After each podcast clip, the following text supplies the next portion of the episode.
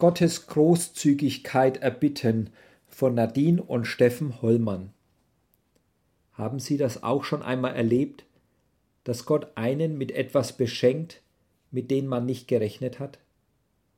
Familie Hollmann durfte diese Großzügigkeit Gottes schon oft erleben und ist jedes Mal überwältigt, wenn Gott sie beschenkt.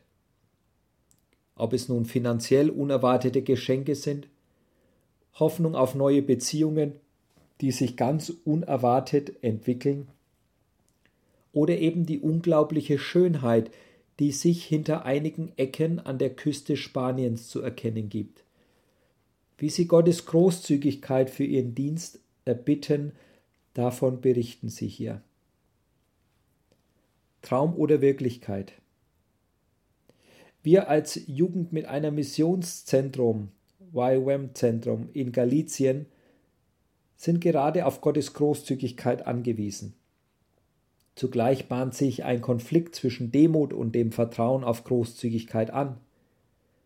Wir ringen mit dem Glauben, welches der nächste Schritt ist. Seit fünf Jahren haben wir ein Gemeinschaftshaus bewohnt, was uns viel Segen, aber auch viel Kopfzerbrechen bereitet hat ob das nun geplatzte Rohre oder Mieterhöhungen waren.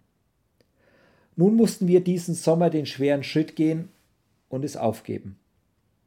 Jetzt beten wir für ein Wunder, denn wenig Auswahl und knappe Finanzen machen es uns nicht gerade leicht, ein neues Haus zu finden.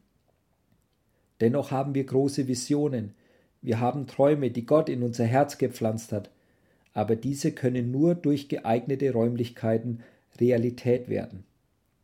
Wir träumen von einem Ort, an dem wir Wurzeln schlagen können, an dem Großzügigkeit weitergegeben werden kann.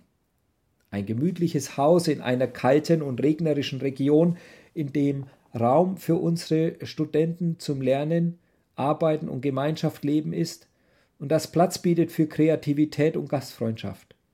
Ein Ort, der ein Zuhause für andere wird, zu einem Segen für andere durch und mit den Menschen, die darin leben. Demut. Manchmal hält Gott Großzügigkeit zurück, wieso auch immer, und es ist für uns an der Zeit zu vertrauen. Wir glauben daran, dass Gott gern gibt und manchmal sogar mehr gibt, als wir es erwartet haben.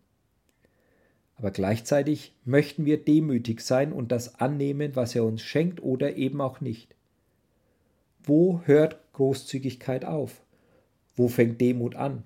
Wann sollten wir aufhören, mehr zu verlangen und wann darauf vertrauen, dass Gott doch noch mehr im Sinn hat? Vertrauen wir nun auf einen großzügigen Gott, der uns materielle Dinge anvertraut, der uns ein Haus schenkt, das unseren Vorstellungen entspricht, uns beschenkt, vertrauen wir auf ein Wunder? Vertrauen wir auf die Großzügigkeit Gottes oder ist es an der Zeit, demütig das anzunehmen, was wir bekommen und daraus das Beste zu machen? Beides gleichzeitig zu leben, das ist unser Wunsch. Wir möchten an die Großzügigkeit Gottes glauben, ihn nicht kleinreden und uns bereithalten, wenn er eine Tür öffnet.